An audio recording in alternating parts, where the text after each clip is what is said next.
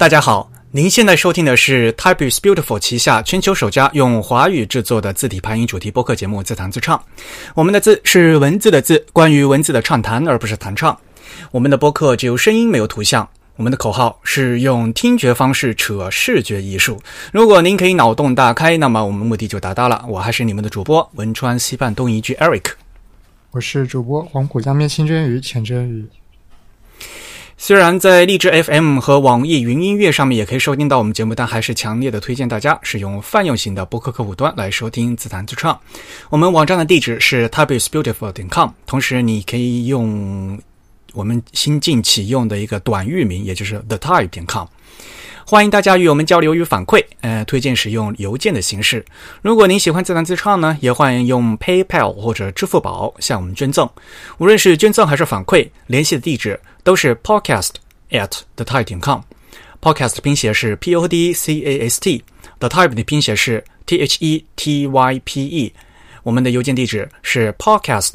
at the type 点 com，现在进行捐赠呢，还可以参加我们节目定期的幸运听众的抽奖活动，获得两位主播和嘉宾为大家准备的精美的奖品。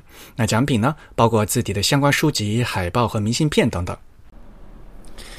好了，那首先呢，我们应该先赶快和大家呃关呃更新一下我们三周年活动的消息。那可能上个礼拜看到我们官网 TIB 官网就 the type 点 com 上面的公布，那可能大家都已经知道了，那就是我们的三周年的活动的这个门票呢，会在二十五号，也就是我们博客是这个周二更新嘛，就是周三啊，会在二十七月二十五号正式开始抢票。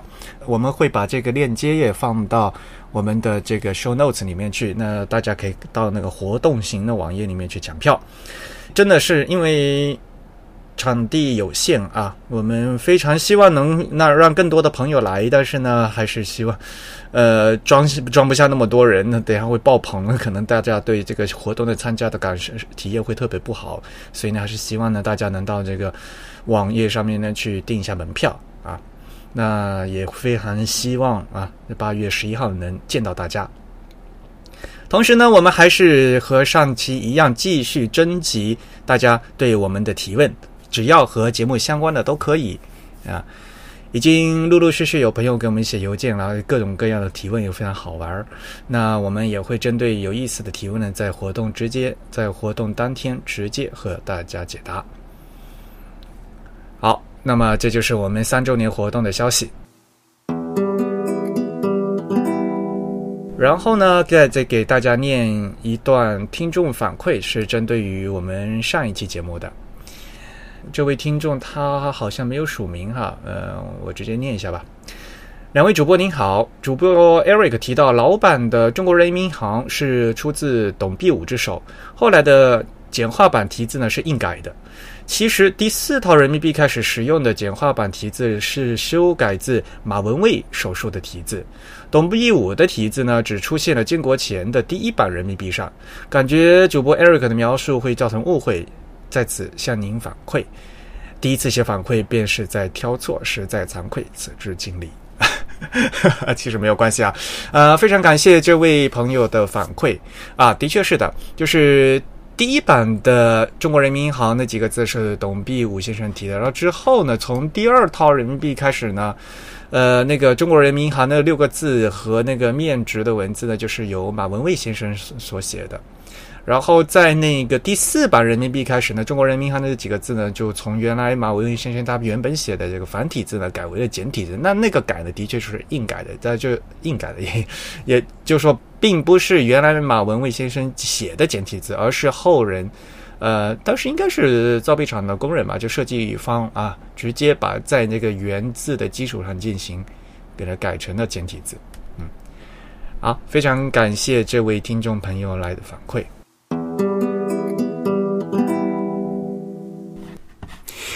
啊，今天呢，我们又有嘉宾来了，所以呢，今天我们又会有海报的奖品了，耶！你应该先邀请一下嘉宾嘛。对，呃，现在在我们的虚拟演播室里面，请来了一位我们的嘉宾。那其实他也是第二次来参加节目了啊，来让嘉宾做一下自我介绍。嗯，大家好，啊，我是郑初阳，然后也是二位的老朋友了吧，算是。欢迎初阳来参加我们的节目。呃，第二次来录节目，我们第一次什么时候？你还记得吗？我们第一次可能差不多一年前了吧。等一下，我翻一下啊。我们现在的录太多了，以后我都不记得了。呃，咱们上次录一起来，你来用我们节目来做嘉宾的时候，是二零一六年十一月一号的第三十三期。哎呦，那是两年前了。对，呃，当时呢题目我们叫《论哈密瓜种植与文化的关系 》，所以在我们听众们朋友之间的印象里面，你就是一个种哈密瓜的。哎呦，我这变成种哈密瓜了，我我我还我还以为我是蒸鱼的呢。我说这蒸鱼蒸了两年了，蒸熟了没有啊？上上一次其实我没有参加这个录音。对呀，嗯，上次讲了一些关于呃，和大家介绍一下关于那个阿文字体，还有我们维吾尔语的一些呃基本知识嘛，对吧？对。所以呢，我们大家听呢还是不过瘾，而且呢，上次也。那期节目非呃收听率非常高，而大家也觉得非常新鲜，就是因为大家平时可能接触的比较少嘛，也就是关于这个维语啊、维文呐，还有阿文字母的这些东西。那么今天呢，我们就来继续的来谈一谈我们在中国的阿文里面的一些东西，是吧？好的，嗯，这个也是一个其实挺有意思的一块东西，可以聊一聊。嗯。不过，也上一次都已经两年前的东西了，咱们是不是要郑老师先给大家复习一下我们上次说了些什么？可以啊，可以啊。上次因为呃，本来呢，我们自弹自唱都是给大家介绍一些就各地的那个文化和语言嘛。那说西文的话，比如说一些什么基础的衬线体、无衬线体，大家还是。还是有印象、有概念嘛，对吧？说汉字呢，我们有说什么宋黑仿楷嘛，大家都都平时都在用，也知道。你一下子说阿文的话，哎呦，那个阿拉伯字母，呃，维吾尔文啊，这这些东西，然后那些什么阿文字体，那些名字都记不住，你别说别的。所以，是不是给先从呃，再做一个简单的复习，给大家介绍一下我们阿拉伯文字母、阿拉伯字母、阿拉伯文的一些历史啊什么的？好啊。嗯，这一块其实 Eric 也是比较熟悉啊。据我所知，我们有时候私下里还聊一下。呃，那么阿拉伯文这个东西，它作为一个字母系统啊，其实，嗯，我们看着还呃挺复杂的，感觉都和啊，要是不认识的话，就感感觉像一团麻，或者像很多小虫子。呃，我们都说是蚯蚓文嘛。哎呀，蚯蚓纹啊，这个这个有点肉麻。啊，蚯蚓纹或者蝌蚪纹啊，都都有这样，我我都听到过，嗯，但是呢，呃，论其本质呢，它其实和拉丁字母呃并没有那么远。啊，它们都是同源的嘛，对吧，Eric？嗯，对，都是这对，都是从这个呃腓尼基字母分化而来，呃，然后阿拉伯文本身呢也是一个拼音文字。就是说，你怎么读，基本上就怎么写啊，它不代表呃任何的图像信息啊，它只有一个呃语音的那么一个信息。那么这一点呢，和拉丁字母是呃是一样的啊，所以呃，可能我们看上去像这个阿拉伯文啊，就是密密麻麻一团，好像无从辨识啊。其实它没有那么复杂，它也不过是在基本的二十八个字母之上加了一些变化，呃，那么用来去拼写一种。呃，一种语言文字是这样的，这样的一个东西啊，所以呢，呃，看着复杂，其实还可以。呃，如果学阿拉伯文，我觉得还是相对容易的吧，总比学印度的文字啊，或者学一些 学汉字容易多了吧？你又在黑印度系的文字吗？啊，没有没有没有，最近最近我们还在做这个印度文字的研究，他没有有意去黑它，一会儿还要送大家海报呢。哈哈哈，呃，那我们先来说这个阿拉伯字母的事情哈。所以呢，如果大家呃刚才那个就一个重点哈，划重点，呃，咱们经常说那个拉丁字母是二十六个字母嘛，对吧？那我们常用的阿拉伯啊，我们说阿拉伯字母呢，一般来讲我们是说它有二十八个字母啊，而且这二十八个字母都是表示辅音的。嗯嗯，基本上是这样啊，也有是嗯。对对，因因为长元音它有时候也要靠字母去表示，呃，但这个东西怎么讲呢？我们只是基于阿拉伯语，呃来说这个。你比如说换到一些别的一些用那个阿拉伯字母的语言，它不一定是这个情况啊。嗯。然后呢，再一个类比就是说，我们经常讲说是西文嘛，就是说是拉丁字母。但是用拉丁字母呢，我们可以写很多种语言，比如说英语是用拉丁字母，我们的法语是用拉丁字母，汉语拼音也用的是拉丁字母，对吧？所以就是说，这个字母书写系统的这个字母和就是我们所谓的文和语言，并不是一一对应的嘛。那么这样的话，类推，我们虽然用这个阿拉伯字母这样的一个书写系统，但是它实际上可以书写很多不同的语言，对吧？对，这个是呃是这样的，而且阿拉伯文啊，基本上是继拉丁字母呃之后第二大的吧，可以这么说吧，世界上呃使用比较广的这么一个字母系统啊。嗯，应该是你是算使用的。人口或者啊，人口不能说人口，呃，对人口不好说，嗯对，或者它的多样性也是相对比较复杂的。呃，比起比如说比起希腊字母，对吧？希腊字母现在也就一两个地方在用了吧。嗯嗯，那实际上来讲，像比如说阿拉伯语、波斯语、乌尔都语、库尔德语、哈萨克语、维吾尔语，对吧？嗯，对，这些就都可以用阿拉伯字母来写。对，而且呃，以前马来西亚的马来语，呃，以前也是用阿拉伯字母拼的，呃，然后还说到我们中国的这个小金嘛，啊，小而锦。小而锦，你小而锦，你应该跟大家介绍一下小而锦是个什么东西，大家可能都不知道。嗯，好的，那我还是从刚才那个点点说起吧。先说那个呃，艾瑞克刚才说的，比如说阿拉伯，呃，阿拉伯文字可以写阿拉伯语。或者波斯语等等，那么嗯，我这边还是简单说一下，就是呃，很多时候啊，大家会混淆这个所谓的阿拉伯语和波斯语，都觉得反正嘛都是邻居啊，他们都是一样的啊，其实是呃非常不一样的啊。你一定要说一样，呃，那么有一点像中文和日文吧，这那个汉语和日语这样的一个关系。呃，波斯语中的确有高达可能百分之四十的阿拉伯语这个介词啊。啊，但是论本质，这个波斯语和英语是比较接近的啊。包括我们今天去学现代波斯语，其实还是蛮容易的。呃，从那个波斯语中，你也可以找到很多与英语同源的词啊。比如说，我们说什么什么斯坦啊，那么这个斯坦，对吧？呃，在英语中的直接对应的词就是 stand 啊，所以就是以前有人站的地方嘛，所以就变成了一个某种地区国家的这种概念，所以演化成。呃，今天你比如说乌兹别克斯坦，那么就是乌兹别克人的这么一片地方 啊，这个这个不太准确啊，但大概是这个意思。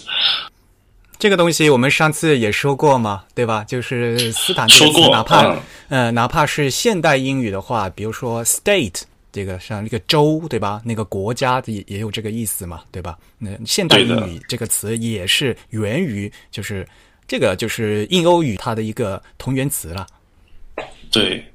呃，所以呢，我们就说，同样是用阿拉伯文去书写的这个语言啊，呃，这个语言可以是非常不一样啊。呃，那么我们刚才说的这个小金或者小而锦这个东西，它其实是中国一个特有的呃一套拼音系统，可以这么说，它是中国回民呃，特别是女性啊，以前用来呃。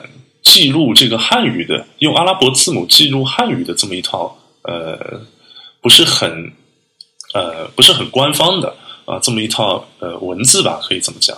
嗯，用阿拉伯字母来写汉语是吗？对，相当于是一种注音系统，可以这么理解。对，呃，咱们熟悉的汉语拼音是用拉丁字母来标汉语。的发音一种转写，一种转写，可以这么一种转写啊，一种转写，可以这么认为。嗯嗯，小而精呢，就是不是用拉丁字母，而是用阿拉伯字母来写这个汉语的发音，就转写，对吧？嗯哼，对啊。但是呢，它这个东西不是一个大面积的，或者说，呃，我我不知道我说的对不对啊？可能有点像早期的假名的这个作用啊，就是。有文化的啊，或者说男性啊，这个在古代啊，那么更多的就是去直接学啊，他这个上学啊，就是这个教育中就是直接用阿拉伯语和波斯语进行呃教育的啊，进行阅读的。啊，汉语呢只是一个所谓的民间的呃我日常的一个语言，它并它和就是在回民早期的回民中间啊，它和这个呃哲学啊，这个呃教义学啊这些没有太大关系。啊。那么呃，那么反而这个小儿锦呢是多为这个妇女啊使用，因为我妇女这个也不会写汉字啊，但是我总得要记点东西啊，或者说读一点东西啊。那么这个时候就用这个阿拉伯字母来呃书写这个，应该说汉语方言了，可以这么讲，对吧？所以它主要流行的应该还是在西北地区。对，应该是的，呃啊，而且这个小儿锦还有呃呃一些特色呢，就是说它有一些它自己的字母，呃，这些字母在阿拉伯呃世界是看不见的啊，比如说多加几个点啊，怎么样？这个也挺有意思。呃，首先呢，就是往往就是。这个文化从文化上来讲，世界各地都有这样的情况嘛。像在以前的话，在韩国和朝鲜半岛和在日本的话，就是有文化的就男士和在他们做官的人的话，还是要学文言文，就是汉语的文言文嘛。但是妇女啊，或者他们其实世俗的人的话，这还是有自己本民族的语言嘛。但是所以他会用借贷这种书写系统来这创造自己的文字嘛。这个以前在欧洲其实也是一样的嘛，在像就是说文言的话，就大还是要学拉丁文的嘛，学拉丁文或者希腊文的嘛，然后自己的方言的话才会记录，比如说呃，就中古的呃法语或者西班牙语嘛，这个世界各地都是一样的啊。那在咱们中国西北地区呢，当时呢是。是受到这个伊斯兰教文化的影响嘛，对吧？那大家就是读教义的话，还是要学阿拉伯文，正经的还是 还是要用阿拉伯学阿拉伯文。是这样的。那 这是第一点。然后第二点的话，就是刚才就说，因为毕竟是借来的文字系统吧，所以呢，他肯定会对要记自己的文字的话，就会有一些要补充。这个就像。大家用拉丁字母写法语的时候，就发现会要加什么好说好多声调，对吧？嗯，像德所谓的法语字母的话，就可能会再加好多声调。在德语的话，我们会加分音符啊，一和这个感觉是一样的。那么小而精呢，它在借用这个阿拉伯字母来记汉语拼汉语的发音的时候，它也会加多加几个点儿啊，加一个圈儿啊，什么的这些东西，对吧？对，差不多就是这个意思啊！你这个还挺熟悉的啊。所以呢，其实咱们中国这边西北地区，尤其是穆斯林文化里面，对这呃，就有我们就针对这个阿拉伯字母有一些特殊的一些呃书法文化，对吧？对，这个也是一个非常呃非常呃特别的这么一个现象。其实。在呃世界上所有使用这个阿拉伯文作为本民族呃本民族或者说本国家文字的这个地方啊，只有中国有这个现象，就是产生了呃非常特别的这个呃阿拉伯文书法啊。那么我猜想呢，这里面可能最大的一个原因就是说，呃，就是其他地方采用阿拉伯文啊，多是拼写本民族的这个语言啊，但是在中国呢，其实本民族的汉语。呃，除了极少，就是我们刚才说的少金啊，为妇女啊这个使用的啊，那么没有一个大面积的用呃阿拉伯文去代替汉字的这个现象啊，所以我猜想这个可能是里面比较主要的一个原因吧，使中国产生了一个呃非常不同的书法，因为这个牵扯到一个使用的问题啊。我自己是随便乱猜了，但是毕竟作为我猜哈，就是。所谓的书法的话，对吧？世界上大家也是觉得，就是汉字的书法，这才叫书法嘛，真正的叫所谓的 calligraphy 嘛，对吧？嗯，那除了汉字书法的话，那在其他文字能和汉字相媲美的书法，其实就是阿拉伯文书法，就伊斯兰教的，就穆斯林的书法。对，呃，但是我还是觉得，就是这个阿拉伯文书法，其实还是你一定要去。呃，画一个游标的话，它还是更偏向这个西文书法啊，包括它使用的工具啊，它的审美取向以及它的呃，它的这个这个历史脉络啊，都是比较接近的。因为呃，就像米拉说的，对吧？这个汉字书法更加像呃一种文人士大夫去呃，或者说体现自己一种情怀。啊，它有很，它这个艺术性是比较强啊，或者精神性是比较强啊。但是，呃，这个阿拉伯文书法呢，它还不太一样，它可能有时候这个我们所说的这个工艺美术的这个东西更多一点吧。对它有更多这个西方传统美术的根源，然后中国书法一般在呃当代的这个艺术理论中被认为更多具有这个所谓中国哲学的东西。对，可以这么说。但这个其实比较暧昧，比较暧昧，我们很难用一种很现代的图像的观点来区分他们。但是大致上可以这么认为，就是呃一一方面更偏西方一些，一方面更偏东方一些。对这个呢，嗯，就是 牵扯到东西这根线怎么划的一个问题了啊。但是真鱼基本上差不多是这个意思啊。你一定要去划这个呃类，一定要去放这个游标的时候，大概是这么一个意思啊。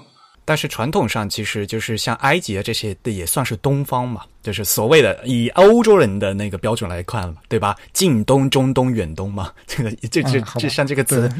那刚刚那个东方就只能特指远东，就特指中国吧？可能对，特指中国啊，嗯，东亚吧，这样子，嗯。所以学术上不是大家都很应该就反对用这些词嘛？这个是有那个很很大的文化歧歧视的，就是 历史问题了。对对对，这个不管它。但是毕竟这整个伊斯兰教的话，因为它是不崇拜偶像嘛，对吧？所以呢，他就很崇尚这个文字的这样一些艺术表现。对的，嗯，这个也是他书法发达的一个很很重要的一个原因。嗯。就是还有一点呢，我想说的，就是呃，这个呃，伊斯兰书法或者说阿拉伯文书法，它其实也是一个很大的概念，它形成的这个时间啊、地域其实是非常不一样的。那么不同的这个呃地域、不同时间的人，他受到呃他当时处的这个文化环境也是很不一样的啊。就比如说我们今天说这个阿拉伯文化，就感觉好像是阿拉伯半岛的，好像它是比较独立啊，所谓的传统啊，其实不是的，嗯。阿拉伯文化其实特别在巴格达这个地区啊，它曾经是受到这个古希腊哲学强烈的这个影响啊，所以说，嗯，它的哲学系统里面就有呃，比如说伊斯兰教啊，这个新柏拉图派啊，亚里士多德派啊，然后这样的思想还是呃很多的，而且这个影响深远啊，所以从哲学上来说是这样的。那么从艺术上来说，它是怎么样的？就比如说刚才真鱼说的，它和欧洲的一个联系。啊，或者说和高加索地区的一个联系，嗯，我觉得都是挺复杂的一个问题，所以不能以很单一的一个眼光去看它。那么看他的书法，我觉得应该也是这样的。那你要这样讲的话，其实欧洲的早期的他们的那些科技知识的话，也是强烈的受到阿拉伯半岛的影响嘛，像。英语那些词汇，像是比如说这酒精，那 alcohol 嘛，对吧？还有什么代数，像这些词的话，就都是阿拉伯文的介词过了去的嘛。对，呃，那么这边就牵扯到我们说的那个智慧宫，对吧？就是欧洲进入中世纪以后，呃，所谓的黑暗时代，呃，那么古希腊、古罗马那些。书籍吧，或者哲学思想都是被已经彻底毁掉了嘛？那么反而是传传到了当时这个黄金时代的巴格达，由阿拉伯人保持，呃，就是给有个叫智慧宫的地方，就专门放这些书啊。所以我们今天看到的这个古希腊的哲学书啊，这些东西其实呃基本上都是从阿拉伯语再翻译过去的，是这么一个状况。哦。好吧，那我们如果把这个事情接着往下扯的话，估计我们要扯三天三夜也扯不完了。我们今天还是赶快来关注具体来讲一讲这个伊斯兰的书法吧。要不我简单介绍一下？好啊，嗯，我记得你在上期已经跟大家稍微说过一些，就是所谓的六大书体之类的。嗯，好，那我就简单再回顾一下吧。啊，就是这个阿拉伯文书法，主要就是我说的是阿拉伯世界啊这一块，或者中国之外的。啊，主要是六大书体啊，那么这是我们所说的库法体啊、纳斯赫体啊、苏鲁斯体啊、波斯体啊、啊这个卢戈阿体啊这样的。然后这六六大书体呢，是风格特别不一样，有时候可能你乍一看你会有时候都不觉得是一个文字，嗯，都会有这种感觉。呃，那么这六大书体在阿拉伯书法中呢，这个呃是非常非常重要的，而且是呃高度发展的。嗯，那么可以说，嗯，今天你要去学这六大书体里面任意一个，比如说我要学一个纳斯赫体，呃，也就是我我们有时候中文也叫它誊抄体啊，这都一回事。呃，它是一个非常呃，已经是一个非常精密的书写系统了，可以这么说。比如说每个字母啊，它们之间就是不同字母，它们中间它们之间的比例是怎么样的？这个都是有严格规定的。那么一个字母有几种形态啊，等等等等。所以呃，它是一个在我看来是一个非常呃与几何呃有很大关系，也是一个非常嗯。呃，也是一个与数学挺有关系啊。当然，几何和数学本身就是联系非常紧。它是这么 这这么这么一个呃所谓的书法呃书书法体系下的一个东西啊。它和我们中国的这个讲究什么精气神啊，还是不太一样。我今天就经常会跟这些不太熟悉阿文的朋友呢做类比。那和拉丁字母做类比的话，也就是说，像每个字母它是有 proportional 的，它是比例宽度的。就是变宽，它为什么是说比例宽度？就是因为，就是说，如果字母 i 是这个字母宽度的话，那么 w 就必须要比它宽，而且这个宽度是有比例的啊。这像西文字母就是这样子嘛。那在阿拉伯字母里面也是一样的啊。就比如说每个字母它应该宽都它有它各自的宽度，这个每个字母之间它们的比例其实都是固定的，否则看起来就很奇怪。是的，所以你也可以理解成它是一个山格 书法。嗯，其实它还是比较反映了这个呃希希腊文化里面的那种理性主义的东西。对的，呃，很呃，应该是我觉得这个东西呃，在他们的文化里也很重要的。嗯，特别是除了这个书法，还有他们一些几何图案的绘制，那就更明显了。嗯，我印象特别深刻，就是像。那个苏鲁斯，苏鲁斯叫嗯苏鲁斯体，就叫三一体嘛，就有一个翻译叫三一体嘛。我首先这个数这个名字就很奇怪，为什么叫三一体？后来去查了才知道，他他好像是说每个字母要倾斜三分之一啊，还是怎么样？就是这基本上是这个意思。居然都有这种比例的啊！我就我就觉得，哎呦，写居然要写的这么规整。三一是三分之一的意思是吗？对啊，因为呃，那个苏鲁斯啊，这个呃，它本身的意思就是这个意思。啊，对，所以是一个意义。嗯，我我以前还以为是宗教里的那个什么三一啊，三位一体啊，这个这个可能在伊斯兰教文化里要受批判的。嗯，就是你刚才说到这个三一体啊，以及说或者说苏鲁斯啊什么的，就是我这边想到另外一个问题啊，也是挺有意思的，就是说对这些字体呃外来书体命名的一个问题。啊，这个好像早期我跟艾瑞克也简单聊过啊。那么我刚才那个说到的那个呃，thruth，呃，那么在中文里呢，可以有几种称法。呃，你可以音译说是苏鲁斯啊体，也可以说是三一体。那么三一体就是个意义了，其实啊，就是呃，thruth 这个单词本身的意思。那么还有一个比较流传广泛的说法呢，就是呃，大楷。啊，也会也会这么去称呼啊，对，大楷，对对对，会把那个呃更常用的那个纳斯赫体称为小楷，小楷这个哦，对对对，把这个苏鲁斯体称为大楷啊，因为呃，就是这个是一个一个汉语语境里的一个东西了，就是用汉语的概念去套嘛，对对对，嗯，而且这个概念，呃，说实话也是呃，就是不是很早的一个概念。啊，我之前跟艾瑞克聊的时候。呃，我当时猜想可能是清末，但是后来啊，我发现不是的。啊，其实可能这种概念搞不好三十年代以后才有，就上个世纪三十年代以后才有，都很有可能啊。因为在早之前，其实呃，就是我们要说到下一个话题了，就是中国内地其实并没有那么多呃，我们所谓的西方的这个阿拉伯呃书体，或者说中国之外的这个阿拉伯书体。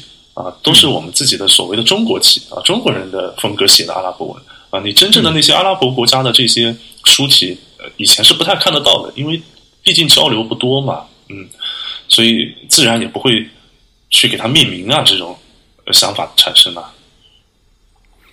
所以就涉及到我们现在提到的一个词，就叫中国体这个东西了，对吧？就是。居然在中国流行的阿拉很多这些阿拉伯字母写的这些文献都是中国体，对，呃，那么中国体这个名字呢，其实也是一个外国视角的一个称呼。那么在中国，呃，我们传统上是没有中国体这个名字的啊。那这个呢，是后来因为这个改革开放以后啊，这个中阿交流增多，呃，那么就会牵扯到一个所谓的呃艺术层面的一个交流。就比如说我们这边的作品，呃，最早嘛，应该是八十年代，那时候是陈进慧先生，呃，应该是最早去参加了一个国际上的这个中阿艺术，呃，也不是中阿艺术吧，就是一个呃呃这么一个伊斯兰艺术呃展。那么把我们这个中国特色的这个中国传统的阿拉伯文书法，呃，就带到世界上去了啊。那么被呃这个阿拉伯人才会大面积关注这个东西，觉得哎呦，在我们这个六大书写体系、六大书呃法体系之外，还有一还有这样一个一个一个世外桃源的一 一样的这么一个天地啊，觉得很有意思。那么后来呢，就慢慢慢慢就是把中国传统的这些阿拉伯文书法这些书体就统称为。呃，中国籍啊，他们阿文可能叫 c i n 吧，因为我我我不太懂阿拉伯语啊 c i n 我我不知道这个发音是否准准确啊，大概它也是个统称，这是一个外国视角的一个称呼。呃，那么今天呢，可能呃，随着这个去年 a a p 上面大曲都市不是讲这个 c i n 嘛，讲了一下中国籍啊，那么呃，可能这个话题就越来越热啊，那么我们也是接受了这个中国籍这个叫法吧啊。就别人叫咱，我叫咱们这个叫中国体，对吧？对。但是我们自己来，呃，我来看的话，其实中国体里面也有各种各样的东西，其实并不是一个统一的一个书写风格。是的，而且非常呃非常不一样，这里面啊，真是千姿百态，还是很有意思的。那其实我觉得，就是这是体现了就是中国内地对阿拉伯文化的一个接接触。消化的一个相两个文化相碰撞产生的一个东西吧。啊，对，艾瑞克说的这个是要点。呃，那么这个呢，就于呃，就简单说一点回族文化吧。嗯，就是呃，最早的这个外来穆斯林啊，来到中国，从唐以后，嗯，比较多，那么慢慢就定居下来了，繁衍子孙所以就是把这个伊斯兰教这个这一套的东西就带到中国来了。呃，但是呃，由于后期呢，其实这个交往并不是特别多的，所以基本上还是在中国这个呃有限的空间和时间里进行一个自我发展的这么一个过程。所以到了明清两代呢，呃，其实是出现一个挺有意思的现象，就是产生了很多回儒啊，回族的回儒是呃儒释道的儒。那么这些人呢，比如说包括南京的这个刘志，呃，王岱瑜。他们，他们就是不光是精通那个阿拉伯文和波斯文，他们还非常懂这个中国传统文化啊，比如说这些孔子的啊，这些老子的这些东西，所以他们当时呃，就是用这个汉语去来来解释这个伊斯兰教的一些哲学呃思想啊，用了很多汉语语境下的东西，就比如说道啊啊，这个呃公修啊。啊，归真啊，这样的一个呃，就是用了这这样的一个方法啊，是从明清呃开始的呃，那么我第一次看到刘志的那本《天方信理》啊，应该是明末的这么一本书，还是清初，我有点忘记掉了。就是如果你不了解呃他们的哲学，你以为是一本道教的书，你完全 嗯，对你完全无法分辨的。啊，是这样的，所以说，在这这个大的思想文化的一个变更中呢，我觉得这个阿拉西来的这个阿拉伯文书法，呃，所谓的本土化或者中国化，也是一个很自然的一件事情。嗯，其实，在回族文化中，不光是这个书法啦，就是我们看到很多东西，它都有一个中国化的一个过程。就比如说，呃，比如说我们去呃一些清真寺，你去老的清真寺，那你在外面，你几乎无法分辨它是一个。道观还是一个佛寺，还是一个清真寺，因为都是中国古建筑嘛，对吧？呃，那么包括我们今天去呃清真寺里面，你去看到的一些东西，比如说在西北还有呃还有上香的呢，回民，对吧？这这个还是挺中国特色的啊，上香的，他们也用香炉啊，这个这个点香啊，这个就是已经是非常中国的一个东西了。你在阿拉伯国家不可能不可能看到香炉吧？对呀，因为大家一说传统上哈说清真寺的话，就是本来是穆斯林群众用的那个宗教场所的话，大家首先一想，首先是圆顶的，对吧？然后应该理论还要有一个宣礼塔，对吧？有个大喇叭，对，然后让大家去做做礼拜嘛，就是传统的就是所谓的清真寺应该是那样一个印象。可是，在中国的伊斯兰教，就中国化以后的伊斯兰教的话，它就就根本就就和中国就传统建筑都是一样的了，都变成。对，几乎呃外人很难分辨吧？呃，可以这么说。呃呃，你可能只有这个有一段时间观察，或者你比如说。呃，走到他真正做礼拜的那个地方啊，那你才能发现哦，原来这儿还有呃不一样的东西，等等等等啊，这儿有阿文，有这个书法，哎，这个字我不认识，那你可能才能意识到这是一个礼拜四，这是一个清真寺啊。那么，嗯，说到这个，呃，我们刚才是已经说到书法了，其实有一件呃挺有意思的事儿，也跟大家分享一下，就是这个云南的这个《古兰经》的木刻本啊，这个应该是在清朝的时候，呃，这是呃很有。所谓中国技法的这么一件，呃，就是说受中国木刻技法影响的这个阿文，呃，字体吧，我们就暂暂说字体，呃，这么一个呃一个事件啊，因因为是当年在云南，呃，是是有一个呃有一个有一个人，他是呃组织了这个事情啊，用中国这个雕版技术去刻《古兰经》啊，所以这本《古兰经》上面的字体特别有意思啊，因为它有这个雕版的风味啊。就比如说，原来应该是圆的啊，这些笔画通通变成了特别直的这种很尖锐的这种笔锋啊，这是因为呃木刻的时候嘛，不容易刻这些圆的东西嘛啊，所以这个也是呃对于我们研究字体啊来说，还是我觉得挺有意思的一件呃一件事情啊，然后也是呃，如果大家有机会可以看一看他那个木刻本呃，他不一定要去搞这个阿拉伯字体研究啊，但是。它中间的一些变化以及一些特点，我觉得还是嗯，给大家很大很多启发的吧，可以这么讲。嗯，不管怎么样的话，就是文字的这个字体造型和它的书写工具肯定是有密切相关的嘛。就你石头上刻出来的造型和你用笔，比如说你用毛笔、用软笔或者用硬笔，对吧？而且在阿拉伯世界，原来他们是用他们用竹笔是吧？是是嗯，是用那个芦苇杆杆子啊，嗯，对对，那样那样的硬笔来誊抄的嘛。那这样写出来的字的造型和你如果比如说用这个木刻雕版来。雕的话，就肯定这个造型它会有不一样嘛。虽然他一开始他可能会很认真的在在雕，但是曲线肯定很难雕，他就给它刻成直线的，对吧？所以都会又会对这个造型字母的造型，呃，产生一定的影响。对，呃，我看一看，要不呃，我共享一个链接啊，大家可以看一下这个呃这个木刻本阿文的这个真容。好啊。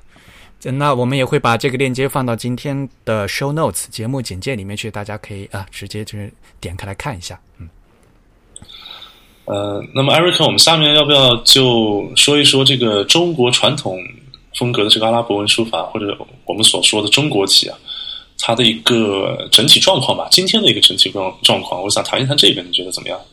行，你应该就是呃给大家理一理。对，好的，呃。那么，呃，我们刚才其实是点到了一些东西啊。那么，我就是觉得，呃，这个今天它这个阿拉伯文，这个中国体的状况，哎，可能是比较有意思的一件事情啊。其实我们大家生活中多多少少总会见到一些阿文啊，你总会路过所谓的兰州拉面啊，对吧？啊，这样的清真 清真食品啊，对你有时候呃，特别是一些青海啊回民开的馆子。啊，他们这个你走进去以后，还会发现有一些阿文的海报啊啊等等啊。那么，呃，很多时候其实他们就在使用中国旗。然后你可以看到那个门头上的那个招牌，其实很多时候是一个中国旗。呃，那么这个中国旗呢，呃，它到底是一个什么意思呢？就说句实话，这个开店的人他都不一定会清楚啊，他只是作为一个图案。啊，作为一个民族的这么一个呃标记在使用啊，那这里面还闹过一些笑话嘛？就这个米广江老师之前说过啊，说有一次啊，他去一个饭店，然后一进去，哎，特别豪华啊，然后有一个匾，上面是用那个中国体写的阿文，写了一句“我是一个不义的人”啊，然后他说：“你这个老板是卖地沟油了还是怎么样？为什么要写一个‘我是一个不义的人’啊？”其实这个老板他就根本就不知道写的是什么。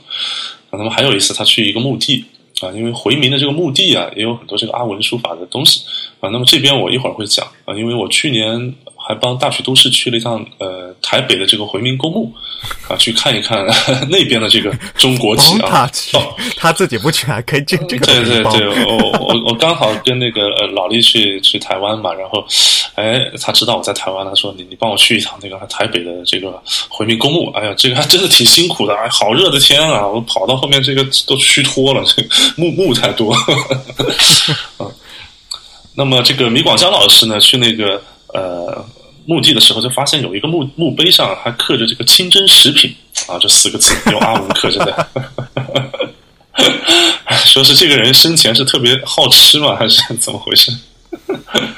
啊，所以说这个嗯，这么两个事情呢，就是说今天啊，回民嗯，其实基本也不认识这个阿拉伯文啊，这是一个不得不不承认的一个现象啊。这个阿拉伯文呃只就是懂阿拉伯文这件事情，只存在于这个高级的知识分子啊，或者一些宗教人士的呃这么一个圈子里面啊。那么一般人呢，只是把它当一个民族图案啊，一个就像我们有时候啊，一个保佑的啊这么一个。一个符号在用，啊，所以说呢，嗯，这里面的原因就是说，呃，因为谈到这个宗教啊、哲学啊，啊，毕竟这个所谓的教义学啊，或者是哲学啊，或者精神上的东西，这个可能是他们最重视的一个东西啊，这个是第一位的，啊，那么这个书法呢，你写的好看难看一点啊，哎，这个其实不是一个很重要的事情啊，或者说它的地位不高啊，在整个回族文化里面。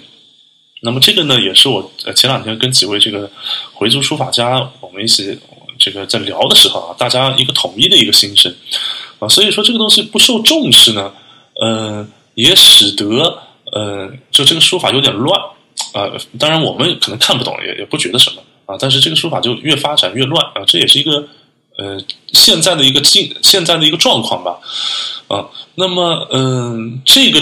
不受重视的这个理由呢，其实你要回溯到历史上来说，可能也是产生中国体的一个原因啊，这这是我的一个猜想啊，因为呃，大家也也没有一个专门的像阿拉伯世界这样对待书法，把这个书法作为一个艺术或者甚至是工艺美术的这么一个呃地位去对待，那在我们这儿呢，可能哎呀写出来就不错了，对吧？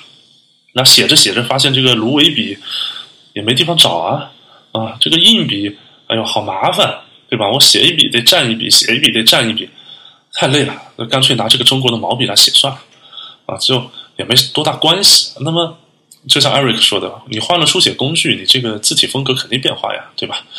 那么越写就越离传统的这个西方的啊，或者说阿拉伯的这个书法是越来越远。啊，所以从历史上到今天呢，这个中国体大概是这么一个状况啊，它并不是一个高度受重视的艺术呃艺术形态啊，而是一个宗教的一个边缘产物，可以这么讲啊。但是呃，不管怎么说嘛，这么多年下来啊，还是出了很多呃很好的字啊，这个也是不得不承认的。但是我很好奇一点，就是那这样的话，到到底是谁在写这个字呢？啊。呃，基本上是宗教神职人员啊，就是我们所说的阿訇他们啊，对，阿訇呢就好比是这个呃主教啊、掌教啊，可以这么理解啊。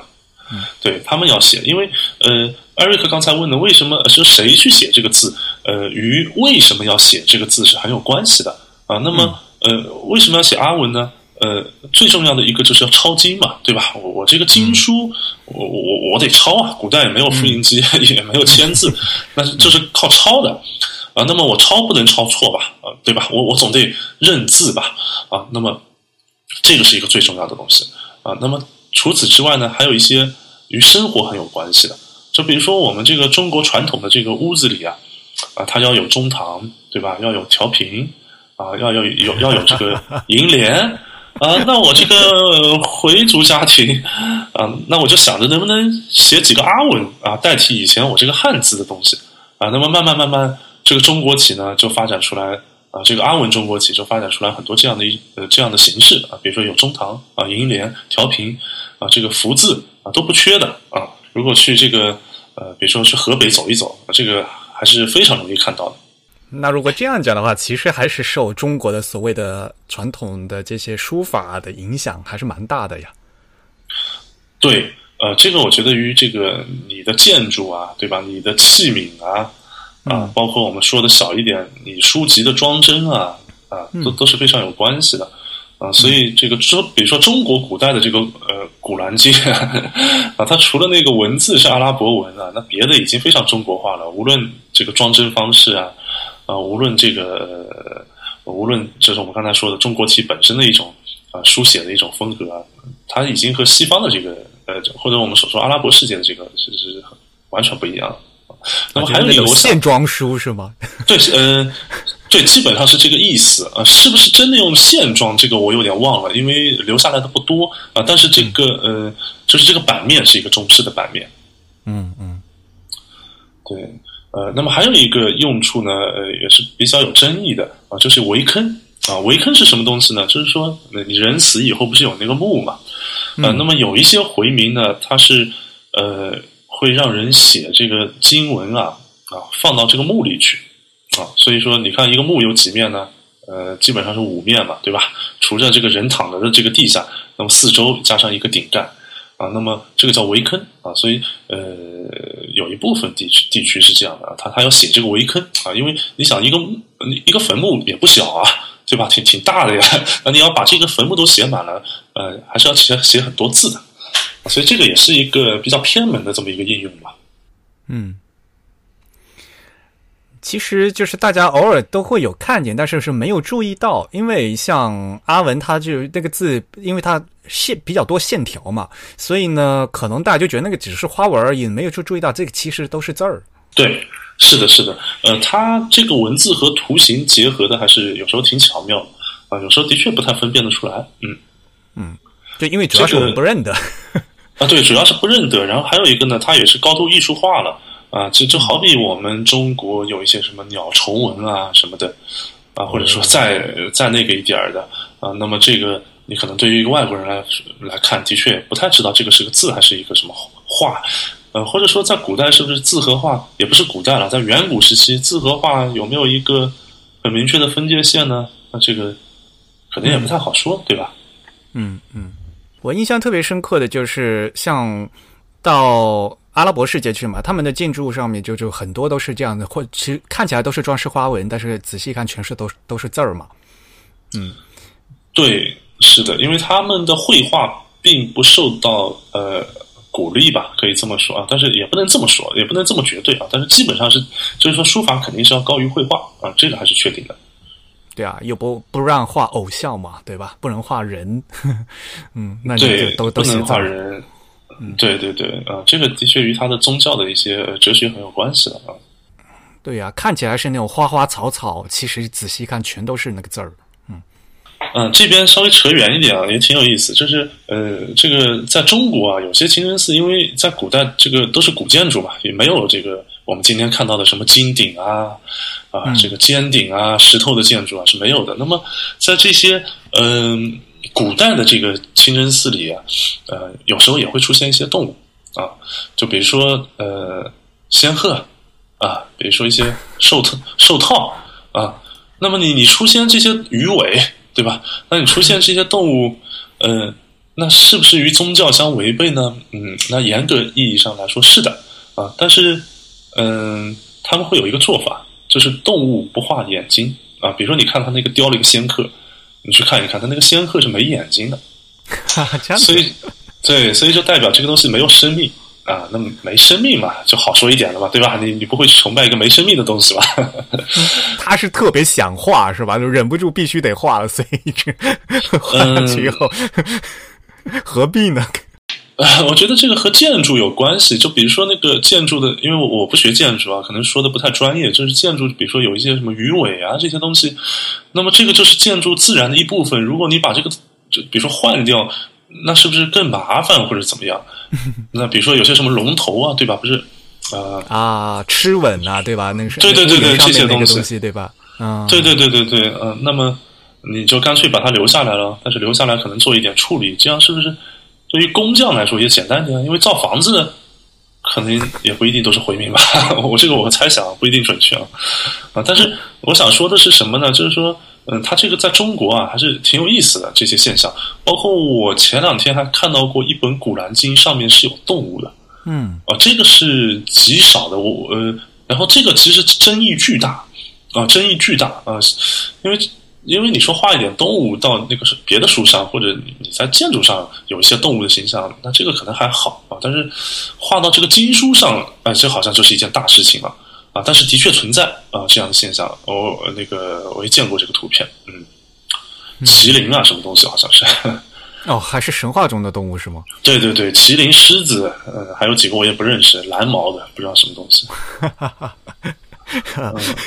你说到狮子，就好像前段时间那个 Twitter 上面就流行一个 hashtag 叫 Not a Lion，你可以去看一下，特别搞笑，就各种古书上的各种奇形怪状的狮子。那么，扯远呃，嗯啊，我们再说回这个呃古建筑，就是呃江南呃之前有四大名寺吧，四个很有名的清真寺，然后他们的名字就是动物的名字啊，广州狮子寺，呃泉州麒麟寺，杭州凤凰寺以及扬州仙鹤寺啊。那么哦拿这个动物名字命名清真寺，这个我估计也只有在中国才有，在阿拉伯世界是不太可能的。嗯，不过你这样讲的话，狮子这个词本身就是从波斯语过来的嘛。对对对，本身就是一个外来的东西啊。那么麒麟、仙啊，仙鹤是有啊，麒麟和那个呃，麒麟和什么啊？麒麟和凤凰啊，也是一个神话动物嘛，对吧？其实、嗯还是跟本土的宗教信仰有结合。嗯，对，或者说用本土的一些东西去诠释一些东西。对，因为很明显，方式是像麒麟、仙鹤之类的，都是中国本土的一些呃比较怎么说呢？比较原始的宗教信仰带来的一些象征物。对，嗯，是这样的。呃，可能他们还是取一些吉祥的意思。而且有一些佛教化的东西，其实，呃，因为中国的宗教其实相对来说比较融合嘛，就是它有道教的部分，它有佛教的部分，包括像刚才初阳提到的一些明清时代的转变，其实比比如说受到了这个程朱理学的一些影响。那程朱理学本身也是跟那个佛教和道教的有一些既有融合又有又有冲突的这样一种东西，就是有点四不像吧，可能。呃，对你说的还是呃，基本上是这么一回事情。的确，呃，这个明末清初的这个呃中国的这个伊斯兰教哲学思想和呃理学，甚至和心学，呃，都是还有挺大关系的。嗯，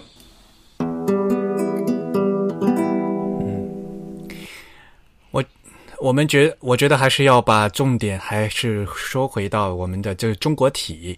我在怎么样人认出是中国体呢？它是有什么样的风格？给大家介绍一下。好的，呃，那这个风格呢，其实真的还挺多样性的，就是呃，也要看你怎么去分了啊、就是刚才我回到，就是回到我刚才说的那个话题啊，就是说中国传统的这个阿拉伯文书法，它始终没有上升到一个所谓艺术讨论的这么一个层面。如果你非说要有一点呢，也就是近呃近几十年可能那个啊、山东的这个米广江老师啊、因为他是走向国际了啊、那么他是也是一个专门的这个阿拉伯文书法家啊，他是一个专业的书法家，可以这么说。那么他做了很多研究啊，才把这些嗯、所谓散落在民间的东西呢，把它进行了一个系统化的归纳，上升到了一个呃艺术讨论的范围啊，是这样子的。呃，但是这个东西呢，怎么讲呢？嗯，因为没有一个比较大的基础，或者说一个研究的历史啊，只是米老师啊，或者说一些呃神职人员啊，那么他们可能在业余时间哎觉得这个东西还是有意思的啊，或者说呃现在的一些呃回族的知识分子啊，他们意识到了这个东西啊，去做了一些挖掘和整理啊，呃，所以它呃不像西文啊，我们一说西文分类，好，那么就是衬线、无衬线啊，display、text 啊，这个一套一套的，你也不用动什么脑子，基本上这个东西就摆在那儿了啊。那对于中国体不是这样，对于中国体，它还是一个呃，我们叫勉强分类的一个阶段吧。啊，那么我这边呢也是做了一点准备，我基本上是根据这个呃李广江老师的一些思路，呃，做了一些整理啊。那么呃，第一个呢就是按照工这个书写工具来分啊，这个是比较直观的。按照书写工具来分呢，就分成两类，第一类是毛笔啊，我我说的毛笔是中国的毛笔啊，就是什么狼毫啊、羊毫啊这种东西啊，毛笔。第二类呢是扁笔啊，为什么我叫扁笔不叫硬笔呢？就是中国也有拿这个刷子来写阿文的啊，就这个刷子和这个我们刚才说的这个中式的毛笔还不一样，因为嗯，就是那种平头的那种扁平头的扁的刷子是吧？嗯，扁的刷子啊，嗯。呃，基本上我们去传统的清真寺，在这个匾上看到的这个阿文大字啊，基本上都是拿这个刷子写出来的啊，它并不是拿那个什么呃一个很大的呃什么芦苇杆，也没有这么大的芦苇杆，对吧？啊，对，嗯，对，所以基本上是分毛笔和，就是按照工具来分啊，分毛笔和扁笔啊。那么在这个扁笔里面呢，也可以细分一些，就比如说分那个。呃，有拿那个呃麻绳啊捆在一个什么木片上啊做的扁笔也有啊，那么刷子啊也是个扁笔。那么刚才我们说的麻绳那个可能就更硬一些了啊。那么呃，当然也有这个阿拉伯传统书法的工具啊，就是一个芦苇杆啊，或者说就是一个树枝，你给它切一切，或者或者是一个什么木棍儿这样子，你甚至拿个筷子你都可以削一个这样的东西，对吧？嗯，所以呃这一类。这一类呢，就是比较和阿拉伯传统书写工具比较接近的这个东西啊，它是呃有一个专门的叫法，叫改蓝啊，改蓝笔啊。这个改蓝笔呢，其实就是一个阿文词了，阿阿拉伯语应该是 kalam 啊，它它就是笔的意思啊。那么呃，这个词音译对啊，就 q 呃，就转写一下是 q a l a m 这样的一个单词，嗯，所以啊。我这个阿文我读的不好啊 啊，这这个词呢，其实对传播也挺呃挺远啊。比如说在维语里也有 kadam 啊，也也是一个意思啊，都是阿拉伯语的介词嘛啊。所以在我们回族这个文化圈里呢，也有这个改兰笔啊。回族呢，一般就写成这个盖子的盖啊，兰花的兰啊，这么这么一种笔，这种笔就是泛指啊，比较这个古典的这个阿拉伯世界的这种书写工具啊。那么一般是抄经用的啊，因为那个盖兰笔可能很。你笑什么？不好意思，不好意思，我我我笑场了，因为我们前一段时间前一直都在说的跟那个呃那盖兰菜，就是那个，结果我们连我们播客是连续三期都一直都在说个嘎兰这个东西，然后今天又来了，然后这这会儿被从蔬菜变成笔了，所所以它是一个，它是一个什么？阿拉伯语或者是什么波斯语的一个，呃，类似什么人民地名之类的吗？呃，它就是比的意思，在阿拉伯语里的意思，对，就是比的意思。呃，它原始的意思是比啊，但是它这因为比嘛，你知道也是蛮神圣的一个东西嘛，在古代不是谁都能写字的嘛，啊，所以嗯，这个笔呢，其实在伊斯兰教宗教里面也是有引申义的啊。那这个我们不是讨论这个哲学啊，就。不引引申开去了啊！我想说的就是说这个词还是挺重要的啊，这个意思。嗯，啊，呃，所以呢，这个呃橄榄笔呢，呃，它是用来抄经啊，一般抄这个抄经啊，抄比较正式的东西都会用橄榄笔啊。那么呃，我们所说的毛笔体啊，中式的那个毛笔体啊，啊，或者用刷子啊，刷子一般都是写大字啊。那么有时候用途会不同啊。那么所以呃，按照工具来分，基本上是这样。那么呃，刚才 Eric 说的，你怎么样看出这个是个中国旗啊？那我知道大家一个比较简单的一个办法啊，你就看看那个字里面有没有飞白啊。如果你这个字里是有飞白的啊，那基本上是中国体啊。只有用毛笔写的这个 中国体才能，呃，或者说用刷子你才能写出一点这种中式的飞白出来啊。因为在阿拉伯文就是。呃，传统的这个西方的阿拉伯文书法里面是是肯定是不太会有飞白这种东西啊，它它要填墨的啊，因为它是一个描绘的过程，其实不是一笔能写完的。嗯，比如说哇哦这个呃哇呜这个这个这个字母嘛，你最后那个所谓的一撇，你是无法写出那个尖头来的啊，所以那个尖头是后面描上去的。它而且它是倒过来补上去的吗？对啊，不是不不不是按那个笔顺写的，然后就反过来再补一笔。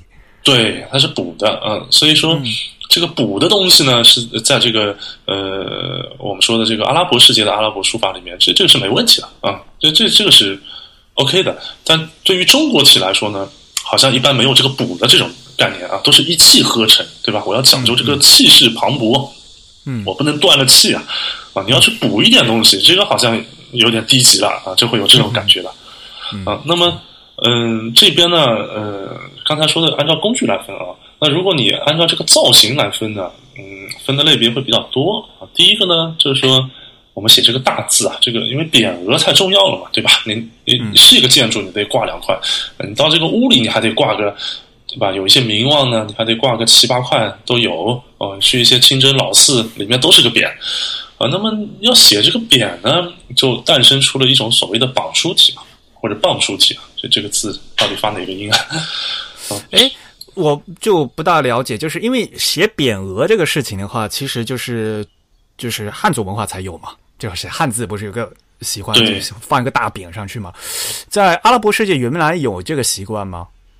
就写这个匾额的这种习惯，应该是没有这么对应的啊。写一些牌，他们可能最多的概念还是个牌子，嗯，还没有上升到匾额这个，就是我们这种匾额文化，它肯定是没有的。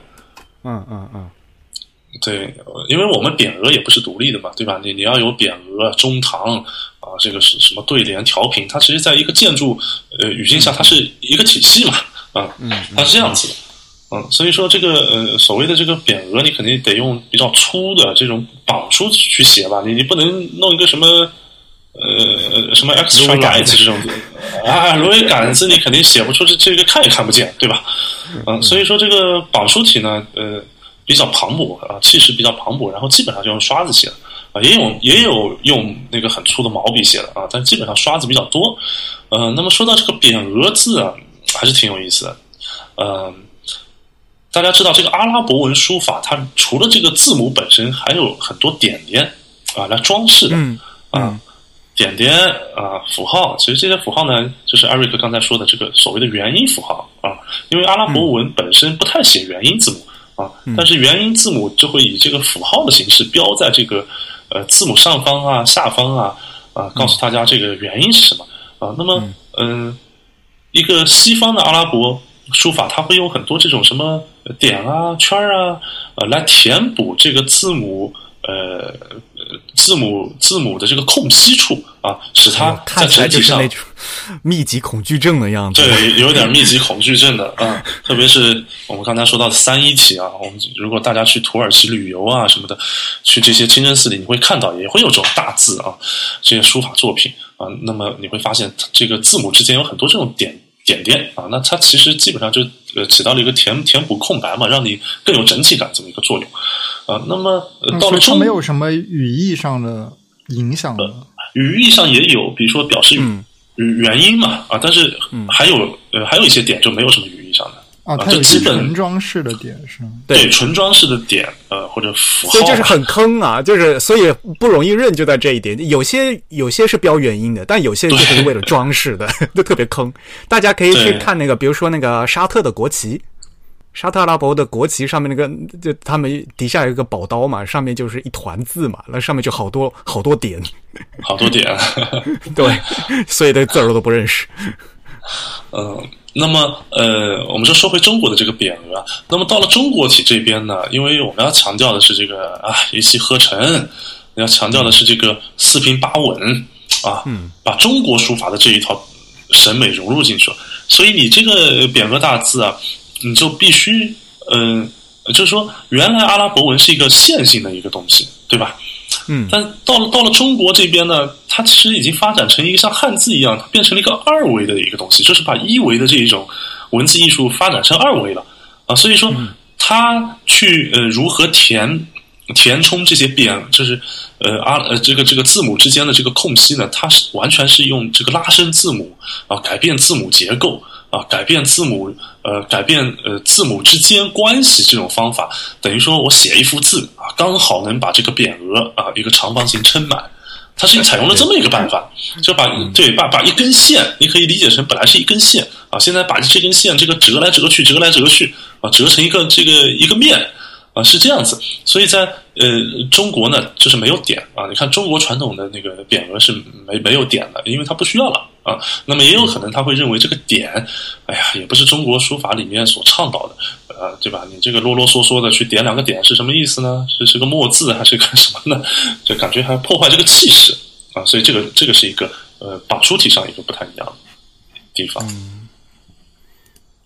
而且像像 Look Art 他们原来好多那个，比如说他三个点儿，他可能会给他搞成一画这样子嘛，就是把点对改成线条嘛。对，这边我要说的呢，很多榜书体连这个点他都不写了啊，这那那个字母都不都混在一起了吗？啊。对，但是嗯、呃毕竟写来写去也就这几句话嘛，基本上你还能认识。叫连蒙带才看上下文的话，能猜出是什么字儿是吧？嗯、这看词嘛，就就这几个词嘛，对吧？啊，好吧，嗯，泰斯米啊什么的，嗯，你不需要那个点，其实，呃，这话说最早阿拉伯文也库法体也是没点的，哦，是吗？嗯，对，最早的库法体是没点的啊、呃那么最呃后来呢，为了这个区分字母嘛，然后再才才有了这个点啊，所以嗯、呃很有意思的是，中国这个青海循化县呃萨拉族啊循化这个地方有一部千年古兰经。啊，这个好像世界上只有三部啊，《千年古兰经》这个这个是我我国有一部，呃，当时应该是从中亚啊，据说是那个白骆驼给驮过来了啊，大概这么一个故事。然后那部《古兰经》上的点和那个书体就是两个时代完成的，嗯，就那个点是后来点上去的。对，嗯嗯，所以呃，这个点呢，呃，在中国榜书体上至少是省略掉了啊。但是我们下面要说这个抄经体啊，那抄经体上是有的啊，因为你你不点这个点呢，的确大家不好理解啊。那么这个抄经体是一个什么东西呢？它是专门为抄《古兰经》啊，在中国演化出来的这种风格，可以这么讲。呃，那么这个风格呢，也是挺有意思，因为呃，我一会儿共享一些图片，大家看一下，它和传统的这个呃，也不是传统的，和这个西方啊，我们所说的这个阿拉伯世界的这个呃超晶体啊，就是用的最多的这个誊抄体，这个 Naskh 体，呃，非常不一样哦。我们这个中国非常有中国特色，呃，然后这个体到底是怎么形成的？这个风格是怎么来的呢？嗯，也不太确定，但是有一有一点这个联系可以共享给大家，就是说它和北非的这个呃北非的或者说我们说的马格里布体啊，就是对存在于北非或者说西班牙安达卢西亚那一块地方曾经的这个、呃这么一个字体，还是有很大联系的啊。呃，你去看一些字母的细节啊，嗯嗯哎，他他们会这个撞车啊，但是一个北非的字体啊，这个马格里布体，它怎么会就是影响到中国呢？哎，这个也是不好说啊。有人说是一本白图泰啊，他他来中国带来的啊，嗯，或者说别的一些机缘啊，而且这个马格里布体也不是当今主流的这个六大书体之一啊。嗯，啊，这个这个挺有意思啊。其实马格里布体的的这个地位，其实就是跟中国体是一样的嘛，它它就是流行在一个区域的这样的一个书书体的这样的一个概念嘛。对于阿拉伯文世界来讲的话，是这样的，嗯嗯，那么这边稍微扯一点啊，大家可以看一看那个呃 Rosetta 呃 Rosetta type 那个 type，然后那个呃他们有一款字体叫阿伊莎吧还是还是什么啊、然后那个就是根据呃马格里布体呃来做的一款一款现代的这个呃拉丁字母和阿文匹配的这么一款字体，还挺挺还得了好多奖，我记得前几年。呃，马格里布这个这个词本身是就是最西边儿最靠边儿的意思嘛，所以就是现在北非像摩洛哥这个地区，对。对，北那毕竟它就是对，所以它就其实和就所谓的在像天方麦加离得还是比较远的嘛。嗯，对对，它不是一个嗯。对，它不是一个太中心的这么一个东西，它是特别西边嘛。你对于阿拉伯世界来说，它是西边的一个东西，对，嗯，马格利布就是西边的意思吧？记得好像啊。就是西边的意思啊。这个单词就是西边的啊，这个意思。嗯嗯嗯那么这个马哈格里布体怎么会影响到我们中国的这个超经体啊？的确，这这个也不太知道啊，是不是一本白头菜的关系？呃，也是一个猜想。呃，那么还有一个呢，就是说，我们如果去看这个云呃云南的木刻本啊，它又和很东边的一个叫穆哈卡克体，哎，非常像。啊，那么呃，摩哈卡克体这个这个东西又翻成学者体吧，也可以这么讲。它其实今天在阿拉伯世界或者在别的呃用阿拉伯文字的地方已经不太用了啊，这个基本上已经被苏鲁斯体所取代了啊，因为写起来比较麻烦啊。但这个东西好像对中国的这个超经体影响也比较大啊。你看一看这个气质，感觉是比较像啊。那这个呢，我觉得呃可能比较容易理解，因为离中国最近嘛，它它等于说是阿拉伯世界的最东边啊，对吧？是不是是不是来中国更容易一些啊？那不管嗯，它里面是怎么来中国的？啊，那么的确，中国的这个超晶体啊，与这个最西边的马格里布体 有点关系，也与最东边的这个穆哈卡克体这个学者体也有点关系。哎，这这个还是挺有意思的一个现象，嗯。那么，呃，我们说到这个超晶体啊，还要说一个呃场所。啊，所以我们在说啊，古代啊，这个字体与这个地理场所还是有非常紧密的关系。就是在以前南京啊这些地方，所谓的南方的穆斯林地区啊，它呃以前还有专门的叫抄经棚子，还有这种东西啊，抄经棚子就是专门抄经啊，所以他们抄的经呢相对比较精美啊，有时候他们还会接到一些国家啊或者政府的订单啊，是是这样的。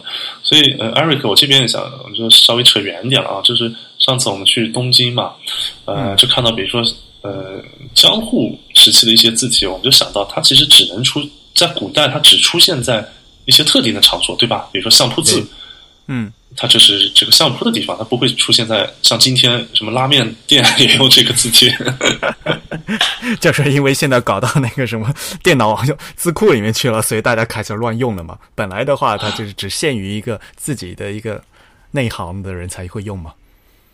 嗯，对对对，嗯，所以而且相相扑字体本来是那个相扑他们那个裁判，他们叫 g u 就是行司他们自己来写的。嗯，那除了这个抄经体呢，呃，你还有一些别的书，对吧？有时候也得写一写啊。那么这边呢，就还有一种就是相对民间、相对随意一些的，这个我们就叫一般手写体了啊。那这个呢，就是呃，差异比较大了。啊，你一般喜欢怎么写就怎么写，对吧？师傅怎么写我就怎么写，啊，它并没有一个特别严格的或者说特别美学上的一个要求啊，基本上看得清就行，啊，那么呃，这个呢影响挺大啊。今天今天啊，比如说一些阿訇啊什么写字呢，哎，也基本上是这个路数啊，它和这个阿拉伯世界的这个写法还是不太一样，啊，那么还有个不太好说的原因，就是因为地域的原因。啊，因为中国的回族是小聚居、大群居嘛，其实全国都有啊。你你不能说让一个云南的回民和一个东北的回民说写字是呃一定要有什么关联啊？这这个的确不是这样的。嗯呃，那么这个呢，一会儿我聊一聊这个地域的问题啊，我再再聊一下啊。嗯呃，那么我们说这个按照造型来分啊，下面还有一个呃特别有中国特色的东西，就是一个。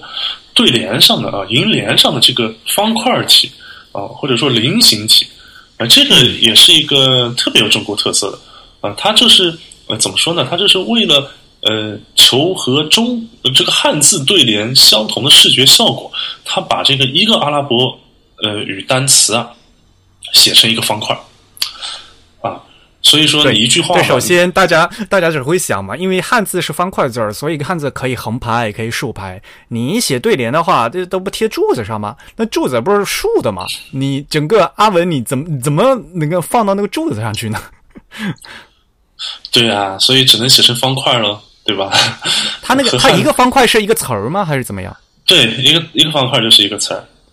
啊，所以呢，它是以词为单位，然后给它组成一个方块，然后每个词儿这样的竖下来，竖排这样子是吧？对的，呃，组成一个句子，嗯嗯。但是，嗯，只是形式上的一个呃统一啊，比如说我左边是。六个单词，右边六个单词啊，刚好对联是对上了啊。但是这个这个这个在音韵上以及在这个意思上，有时候不一定对得上啊，因为太难了。所以它根本其实意思上它不是一个对子是吧？它其实是比如说是是真言吗？还是什么东西是吧？嗯，这个什么内容都有吧，但是不是严格上的一个对子啊？它可能是左边，比如说是。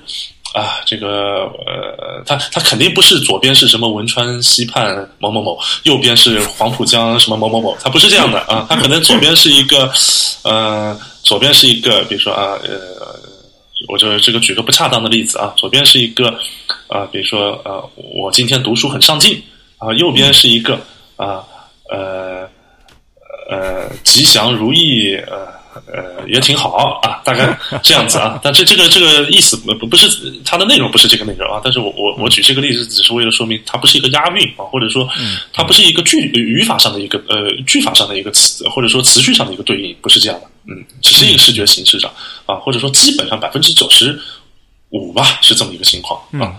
嗯嗯嗯，那么这个银联上的这个阿文呢，的确是特别有中国特色。那么大曲都市呢，我记得去年 A 塔派的时候，他还自己做了一款这个所谓的中国体啊。那么他就是把一些呃呃一些那个单词啊，做成了一种呃特殊的这个连字形呃，这也也不是连字形态啊，这个应该怎么讲？OpenType 功能里面应该叫啊，这是这种风格吧？嗯嗯然后呃，就是打这个单词的时候，哎，你可以选那个风格变体，哎，它自动就变成一个菱形的这么一个形状。啊，大家可以回看他一下那个呃，回看回看一下他的那个讲座啊、演讲吧啊，上面都有啊。我觉得这一点的话是非常有阿文特色，是因为说，如果对于我们这样汉字方块字出身的人来呃讲的话，那我肯定会写的。我即使把这些词组成一个方块的话，我也是正方形的吧，就是垂直摆放的嘛。但是它这个中国底的阿文的，它是就是等于是斜起来是，所以是一个菱形，而不是一个正方形，就是它是歪的，就是立起来的这样的感觉。对，它是个菱形的，而且我呃呃也不能说没有见过正方形的，但是基本上百分之九十都是菱形的。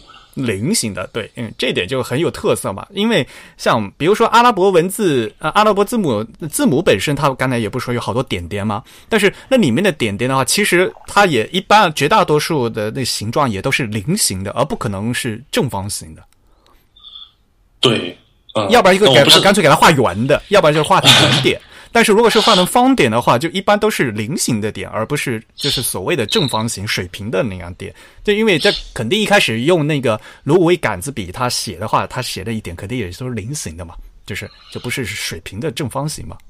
对这个西文书法也是这样，对吧？嗯嗯，它这个菱形是不是跟中国以前民间写那个什么春联的时候，那种就是他用的那个每个字，它都会写在一个正方的纸上，但它那个正方并不是那个我们看到了，就是横平竖直的正方，而是旋转四十五度之后的这样一个正方，是不是有点这种感觉？呃，我们几个朋友私下讨论，我们觉得可能受这个影响会比较大一点。嗯你真正去看的话，就关键就是它那个阿文的，它是它毕竟还是有基线的嘛，就是它的基线是斜着的嘛，就是不是水平的嘛。呃，基线啊，基线这个事情也不好说了，到中国体里不一定有基线了。就是在它的基线是乱的。对，你这是可以是呃呃无限 无限自由呃这个呃揉搓啊、呃你本来是一个直线嘛啊，你可以像面条一样啊随意的这个这么自由，嗯、这么自由，就是这么自由，而且基本上也打破了什么上一，就是我们套用一下西文的概念啊，也打破了这个所谓的什么 x 高啊啊上升部下降部这种概念，通通都打破。哦，呃，我我说的是这个，对我我我不是说的超晶体啊，我我是说的这个这个，呃，只是说对联上这个菱形的这个题里面是这样的啊。嗯，对，它它是一个呃基本它的目的就是把一个单词呃放满在一个菱形里啊，是这么一个目的啊。你说只你只要字母不少就行了啊。能挤进去就可以了。对啊，能挤进去就行了啊，这个是首要目的嘛啊，而不是一个可读性啊，或者说呃这些书法规则，这这个都没有了已经啊，可读性可能还是有一点的啊，但是书法就是呃阿拉伯文那个书法规则是完全没有。嗯，所以我们之前还在想，为什么是个菱形呢？我们在想，是不是与这个阿拉伯文从右到左书写，然后所谓的呃换行啊这些有关系啊？但是好像也没有得出一个呃比较可信的这么一个结论吧。这个如果大家有兴趣，可以一起来研究一下啊，也是挺有意思的一个事儿。但是比如说，这如果说是印刷的话，乌尔都语，乌尔都语在它在用阿拉伯字母的话，它的基线就是斜着的嘛，它就整个都是斜的。虽然它有行，但是它它那个字母就是从这又从右上就往往左下，就是那种斜的斜。我觉得就是它整个字母的走向就是有这种倾这种这种斜的这样的一个特性在。对，艾瑞克，呃，可能说的是对的，因为从右上斜到左下，这个是是 OK 的。你你你，呃，呃，然后对这个有可能是对造成这个菱形的，也是一个原因吧。嗯，嗯，我我随便乱猜的啊，不知道。啊，有点可能，有点可能啊，因为最早这个，比如说第一个人 写这个对联的人是谁，可能与这个也挺有关系。他可能哎这么一写，哎大家觉得挺好看，那么第二个人就开始模仿，那么这个菱形就继承下来了，也也是也有可能是个历史偶然事件啊，也有可能的，不好说这个东西。嗯。那么不管怎么说呢，这个菱形的阿文的确是一个非常中国特色的一个东西。嗯，这个我我自己觉得是一个中国化的极致吧，可以这么讲啊。呃，画是那个画啊，就是感化的话啊。嗯，那么呃，还有一个呢，就是呃，更加啊，也不是说更加中国的啊，就是说还有一个与中国呃传统文化相结合比较深的一个，就是金字画。啊，那么这个金字画呢，就是金就是经书的经，或者说经文的经，啊，画呢是一幅画的画，啊，金字画啊，字体的字，啊，它是一个什么东西呢？就是说，呃，因为在伊斯兰教的这个艺术体系里面啊，这个绘画。啊，或者你说你画一个具象的东西，这个呃，在古代不是一个特别受推崇的，或者说它地位不高的这么一个艺术形式啊。你你说你画一个石膏头画的特别像啊，或者画一个静物画的特别好啊，这个东西在他们那儿对素描啊，这个这个好像呃不是他们的那个第一位的一个东西啊，反而是我们刚才说了，书法是地位很高的啊，这个书法写得好啊，很牛啊。那么嗯。到了中国这边呢，就出现了这个金字画是什么意思呢？就是完全以这个呃文字啊，加上一些一些形状啊，来组成一个呃一个绘画的一一个实物啊。这句话怎么讲呢？就比如说平如啊，那个呃呃平炉嘛，这个东西还还是炉瓶吗？还是平炉啊？就是瓶子啊，三个瓶子，这个不在《红楼梦》中挺多的这么一种题材嘛啊。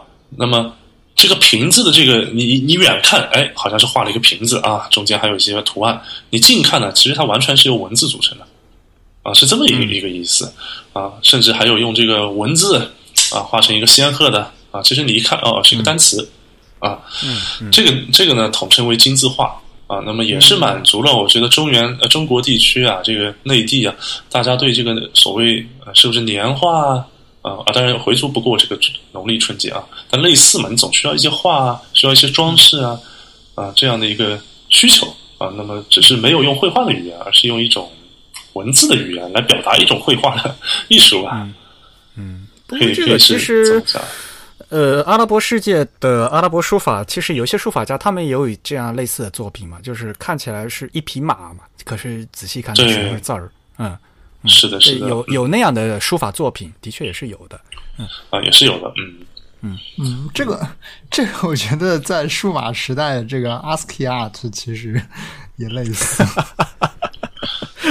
对啊，就是用对，就是用一些字符，用一些字符来拼成一个视觉形象上的东西。怎么感觉有点今天 logo 的这种？差不多的意思，对吧？设计一个什么字，一看是一个什么图形啊？这个那个那个快递不是就是最典型的嘛？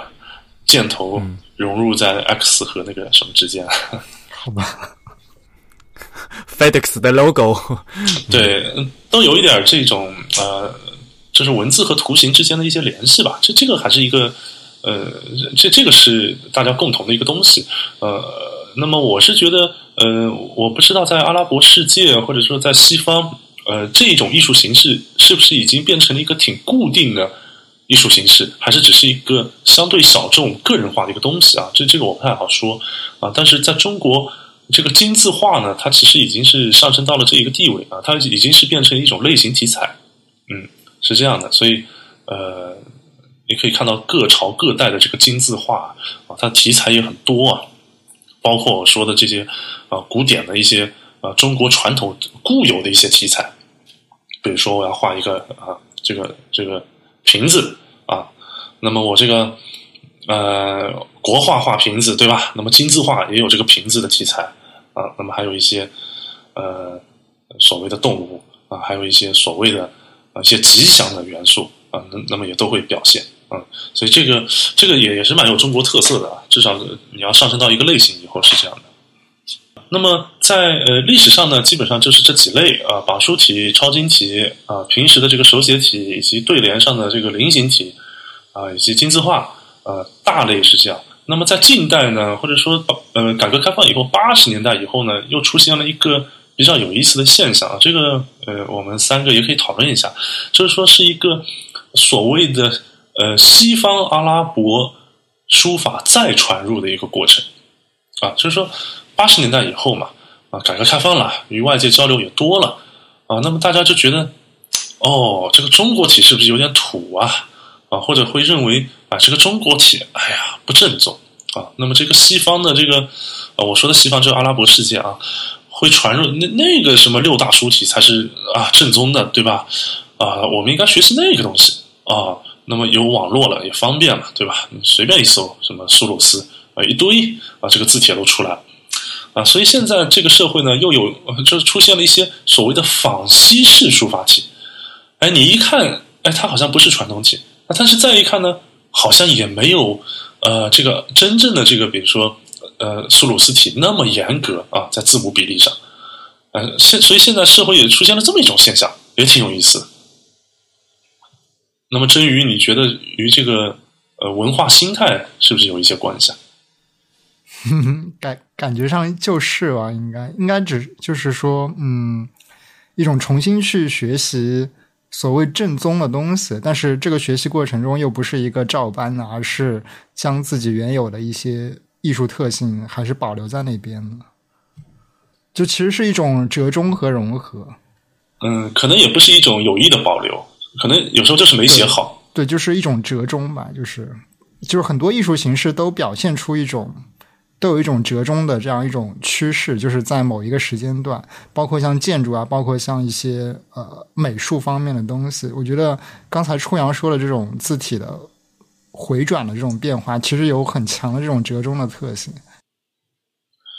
所以这个现象呢，近几年是比较明显啊。包括呃，比如说你看这个清真寺的建筑，对吧？现在有很多这个阿拉伯式的清真寺。啊，但是中国古代是没有的，全是中式的，对吧？也也也与这个有点关系，我觉得。对，建筑应该是最有、最容易产生折中这种倾向的艺术形式。嗯，是的，呃，所以呢，呃，这边呢，就是引，就是引发到我们说这个地域的一个问题啊，啊，所以我们刚才根据这个书写工具啊，根据这个造型啊，对这个中国体进行分了分，进进行了一个分类。啊，那么我们还可以根据这个地域对中国体进行一个分类啊。那么谈到这个地域的分类呢，其实与我们刚才说到的这个呃思想观念还是很有关系的啊。那么简单来说呢，按照地域来分，可以分为华北啊、西北以及南方啊这么三大类。那么这个三大类呢，也不是一个很绝对的，嗯，它是也是有互相穿插的这么一个局面啊。那么总的来说呢，华北这边的字呢，相对来说是比较呃。气势磅礴，呃，比较雄浑有力吧，啊，呃，南方呢，基本上也是这么一个情况啊，呃，绝对不是我们想象的受惊起的这种状态啊，不是的，不是的，呃，是也也是很有力的，但是在这个有利之间呢，可能是加了一些华丽吧，可以这么讲啊，啊，那么到了西北这边呢，呃，它又不太一样啊，西北这边因为嗯。西北这边所谓的神秘主义的哲学流行的多一些啊，那么，对对对，这是呃是这样的啊，有很多这个以前的这个呃古代啊，有些门宦，哎，他就是强调去一个深山里啊，在这个有点像我们所说的西方的这个修道士啊，有点这种感觉的东西啊。那么这些世外高人啊，他这个受到这个苏菲派的影响啊，写的字都是特别的相对的灵灵动。啊，这个锋芒是比较强啊，呃，我自己猜想是不是与这个环境有关啊？那比起我们这个华北的字啊，比如说呃，华北有一个曹金藻阿訇啊，他也是这个字写的非常漂亮。比如说曹阿訇的这个字呢，就是比较圆润啊、中正啊这样的一种感觉啊，比较呃大气啊。那么这个西北呢，有些字啊，套用我们这个中文的概念，就是中宫很小啊，这个笔画很长。啊，有点这种巨真仿宋啊，都不是巨真仿宋了啊，就是有点受惊起啊，反而是有点受惊起的这种力量感啊，是不是世外高人啊，比较容易写出这样的一个东西啊？它可能与这个华北啊，这个感觉，这个中正的感觉是不太一样的。那么这里 里面这个西北呢，有个代表人物叫这个沙沟啊，沙沟太爷啊，这这么这么一个人物。对对对，因为这个其实是蛮中国化的呀，对吧？就比如说我们之前说的这个道堂啊，这些道场啊，啊，这这些他们都在用的啊。啊，就是在他们这个语境下也在用啊。那么这个沙沟太爷呢，他写的字呢，后来现在被称为沙沟体啊。那么是典型的这种这种特点啊。沙沟是沙漠的沙，沟一条沟的沟，一条对水沟的沟，水沟的沟。嗯嗯嗯，所以说，嗯，简单的来分呢，就是。这三个三个地区有三个特色啊，但是我我想讲的呢，重点还不在于呃这这这儿，重点是这三个地区呃他们的文化的不同啊。那就比如说这个呃西北吧，我们先说西北啊。我们今天一说西北，都感觉是好像这个回族文化的重镇啊。呃，那么呃的确也是啊，但是西北呢是在今天来看，它是所谓的国际交流是比较多的啊，或者说。留学生啊，每年留学生啊，每年去这个朝觐啊，这些人是嗯人群是比较多啊，所以说他这个国际交流一多以后啊，他反而是对自己的这个传统的文化保护的并不那么好啊。就比如说我们说到清真寺的问题啊，在西北人很多这个新式的啊，这个中式的是越来越少啊，呃，那么这个书法也是，你去西北呢，相对来说传统的这个中国体啊，现在衰落的比较厉害的。啊，大家都用这个电脑字体多啊，或者说用这个西方的这个字体多，对对对，啊，对，首先是他们觉得那边会比较正宗嘛，对吧？这是一个。对对对。另外一个还是因为现代，比如说，因为你电脑字库现在也比比以之前的话是更容易得到了嘛，以前的话就还比较少，现在的话就，嗯，比如说你买一个 iPhone，手里面就有就普通的就有二文字体了嘛，就可以用了嘛。啊，而且质量还非常好。对。啊，所以这边有个成本问题，就是 Eric 说的啊，你要用中国体去做点东西啊，挺麻烦的，你还得找个人写，写完了你还得是吧，数字化，你你再怎么着啊？那你这个西式的字体容易啊，你电脑一敲就上去了，也挺好，呃，可能更好看或者更精美啊，所以的确是一个成本问题，是也是一个挺重要的啊，这这个是一个经济问题了啊。那么总的来说呢，西北这边的情况啊，就是所谓的比较西化啊，所以传统的东西呢。啊，衰落的比较快啊，那么是改变了这个所谓的这个宗教审美啊。那华北呢，恰恰相反，反而是比较传统啊。那么我们说的华北，可能是指啊沧州啊啊天津啊或者北京啊啊河北啊以河北为中心的啊这一块地区啊。那么呃，反而是中国籍保留的比较好啊，这个外来的冲击是比较小。所以我们今天一些书法家呢，更多的还是来自于。呃，华北，啊，那么呃，我们说到这个南方，啊，南方又挺有意思啊，因为大家知道，南方在历史上，呃，这个伊斯兰教是比较呃兴盛的啊，但是它衰落的比较早，呃，可能在清初吧，已经是衰落了，我自己觉得啊，反正今天在南方。呃，今天来说是是是，就是这个宗教是已经是微乎其微了。这个伊斯兰教，呃，我有这个上学的时候还有回族的同学，那这个和我们没有基，就是没有什么区别了吧？除了高考加分有点区别啊，别别的是没有任何的区别。对，那么呃，某种意义上，也就是因为它衰落的太早了，所以反而这些东西留下来了，大家也无所谓了，也也不会有一个再细化的过程。对吧？留着就留着了呗，也没有什么细化的必要了吗？反正这个东西也不太重要了啊。所以说，南方可能倒是又保留了一些 原来的东西啊，这也挺有意思啊。那么还有一个呢，其实我们说到南方这个概念太大了啊。其实云南也是一个非常重要的地方啊。啊，那么我刚才说的南方可能只是指指的江南啊、呃两广啊、云南啊，这呃不不是云南那个福建啊。这一带沿海这一带啊，那么云南呢又是另外一块了，呃，另另另外一块的呃地方啊。那么总的来说呢，我是觉得这几块地方，他们是因为他们背后的文化认同不同啊，历史的这个呃阶段不同，所以导致了这个字体呃字体的情况，所谓所谓中国体的情况不同啊。这个我觉得呃，就是我们刚才说的啊，这个这个中国体不是一块不是一个地方的标准啊，而是中国不同的这么一个标准的一个。呃，统称吧，嗯这个和宗教的传播方式也是有关系的嘛，因为海上是嗯丝绸之路传过来的，当年其实，在比如说在福州啊，在福建泉州啊那边，对吧？从这从这条路传过来的，和从西域那边，对吧？然后经过中原再传过来，这个就本来这个是两条不同的路径嘛，对吧？是的，嗯，而且你从波斯人这儿传过来的东西，和从中亚人啊，所谓的粟特人啊这些 传过来的还还不太一样啊，就倒了一手中间，倒了一手啊，这个这个也不能这么说啊，啊，但是这的确的确，他们本身的文化背景也不一样。这一样的，你像比如说在日本的佛教，日本的佛教就很大部分都是就是从中国大经过中国大陆消化了以后再传到日本的佛教，嗯，所以日本佛教的读佛经的方式的话，就是很受这个嗯汉文就是文言文的影响嘛，嗯，这这还是有一些关联的，就是。嗯。嗯是这样的，嗯，的确这个外来文化的传入啊。它不是一次性的啊，它是各个角度啊，这个各个时代的传入啊，的确是相对还是复杂的，是这样的。嗯，呃，所以说呢，呃，中国体呢，我觉得呃，可能我们也讲了不少了吧，方方面面啊，从时间空间上都讲了啊，大致呢就是这么一个情况。呃，他现在面临的问题呢，其实也是挺严峻的啊，这是一个外来冲击啊，这个是直接的一个问题，对吧？嗯，这个电脑字体越做越美啦，对吧？这个 Helvetica 都出阿拉伯家族啦。那么西化啊，我们说的欧洲的这个西化也也是有影响的呀，对吧？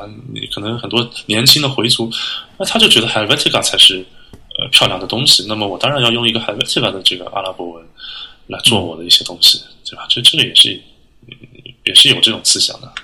嗯，那你有没有兴趣在？搞一个做一个什么中国体的阿文字体？哦，有有有，我们已经开始在做了啊。其实，呃，有一款就是根据云南的那个木刻本，呃，嗯，也也不是完全根据它，但是受它的一些启发。其实，呃，主要的概念就是做一个课本的阿文啊，这个事情也挺有意思啊。做一个课本的阿文，课本风格的阿文啊，这这个是在做的。还有一个就是我呃我在想如何把这个华北的这个超晶体啊。啊，就是曹金早阿红的那一派的那个风格，呃，能不能给它挖掘一下啊？呃，把它用到这个现代的字体设计上。所以基本上这两个字体，我们是已经开始构思了，已经是做了一些东西了，也是在和华北的一些书法家合作的。嗯嗯，啊，它听起来很有意思，而且这个是比较有我们自己的特色的这样一个字体。但是这样的话，就做出来的，呃，可能就是拿拿过去给中东的朋友看的话，他们也会觉得就是不一样嘛，对吧？嗯，是的，但是恰恰是这种所谓的差异啊，所谓的这个不共，呃，我觉得才是价值所在嘛。这也是呃，我今天也在想，我们为什么要来谈一谈这个中国题呢？对吧？你谈一谈中国题，感觉大家好像生活中也不太有机会去真正的接触或者应用。呃，那我自己觉得更大的价值不是应用层面的。也不是知识层面的，而是一个态度和方法层面的。就是说，我们面对这么一个国际化的呃世界，一个多元的世界，我们呃，无论你是一个设计师也好，或者你是一个旅行者也好啊，或者你是一个啊学者也好啊，那么我觉得，或者你是喜一个单纯喜欢吃兰州拉面的人也好，对，呃，你是一个普通人也好，呃，你要我觉得要拥有一种呃面对。不同文化的呃，这么一个要建立这么一个心态，以及呃，或许有一点方法，我觉得这个可能是最重要的啊，不是说我只活在我的文化里啊，或者我只活在我所羡慕的那个文化里，对吧？世界不只是英语构成的呀，不是说啊，我了解英美文化啊，我就能呃走遍这个全球都不怕啊。现在的世界不是这样的啊，可能那是我们说四十年前的世界可能可以啊，但现在越来越注重这个多元文化啊，你要去领略更多的东西啊，那我觉得这一种心态啊还是要有的啊，所以我觉得这个可能是我们今天讲中国起最大的一个意义吧。哎呀，这个啊，郑老师总结的真好。你不要黑我，这明明是表扬你，怎么是黑你了？所以呢，今呃非常感谢郑老师来今天给我们大给大家介绍啊这个阿拉伯字母的一个特殊的一个嗯风格哈。我们说的是中国体 C 音。但是郑老师既然来了，那也要带礼物来。结果给大家带的礼物却是一个印度文字的海报，是吧？对我们，嗯，Three Type 三言，呃，最近呃前段时间吧，前段时间呃，对这个呃印度字母是印度文字也是比较感兴趣啊。然后是和这个呃北京大学南亚学院的叶绍勇教授呃一起做的研究，啊，其实也是。基本以呃这个叶教授的研究为主吧，呃，是对印度文字进行了呃一些梳理，呃，那么呃这个成果呢，就是以一张海报的形式展现给大家啊，所以今天呢也是呃带了一些海报啊，就作为礼物送给大家啊。嗯，太好了，那我们就把这两张海报呢当做我们的幸运听听众的抽奖的奖品，呃，按照我们习惯的做法就是。呃，还是截止到呃周本周日的十二点三十啊五十九分啊，这样呢，在这之前给我们节目捐款的朋友都能参与到这次抽奖活动里面。呃，所以大家听到这个节目的时候，应该是。七月二十四号嘛，那我们就截止到七月二十九号的二十三点五十九分啊。但是呢，我们还是更希望呢，大家呃能到我们的 The Type 这个网站上面去看一下。因为前段时间刚发了一个二位的一个长谈，对吧？一篇文章啊，叫《印度文字与字体》。嗯，哎，不明觉厉，就是 好难啊。嗯嗯。啊，印度文化也是特别有意思啊！以后有机会啊，不过这个我不是专家了啊，还是要请呃专家来聊一聊啊。嗯，好啊，看下次有机会能再请到叶绍勇老师来给节目给大家介绍一下更不同文化、不同的语言文字的各种有意思的东西。嗯。好，非常感谢郑老师啊！今天花了这么长时间，一个多小时，来给大家谈，希望能对大家有所帮助了，能发现一些平时和自己不一样的东西，对吧？嗯，而且有些我们平时并没有发现，但是在咱们自己周边呢，有这么多和呃汉字以外的一些啊语言文化和不同的字体的知识，嗯。那么后面郑宇来做一个收尾吧。嗯，好，那我们节目的正题就到这里结束了。如果大家有什么想要跟我们联络的，或者是有什么反馈想跟我们交流的，都可以写邮件给我们。我们的邮箱地址是 podcast at the type 点 com，p o d c a s t at t h e t y p e 点 c o m。同时呢，这个邮箱地址也是我们在 PayPal 和支付宝上的捐赠地址。啊，如果大家想在社交网站上关注我们，可以在新浪微博、在 Twitter 以及在微信里搜索 The Type T H E T Y P E，在 Facebook 上搜索 Type is Beautiful 也可以找到我们。感谢大家的收听，我们今天请到的嘉宾是郑初阳，也非常感谢初阳。呃，感谢你们啊！本期节目由 Eric 和郑宇主持，由 Eric 在。MacOS 上剪辑制作完成，我们下次节目再见，拜拜，拜拜。